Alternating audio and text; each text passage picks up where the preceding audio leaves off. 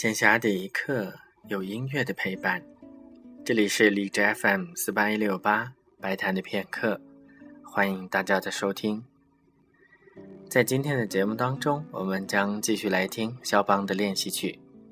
前面我们说到作品第十号的第一组是献给李斯特，肖邦在手稿上写着“致我的朋友弗朗茨·李斯特”，而作品第二十五号的第二组。是献给李斯特的情人达古女伯爵。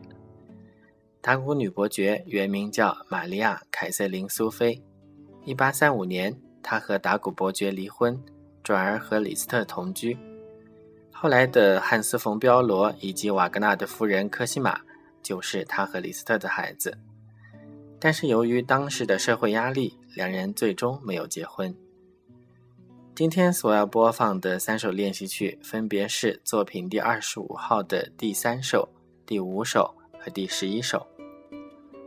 第三首的别名叫做《骑士》，也许是因为里面有类似马蹄声的旋律。第五首因为里面有很多不和谐的音符，所以叫做错音。第十一首叫做《冬天的风》，这首听来确实有一种寒风扫面的感觉。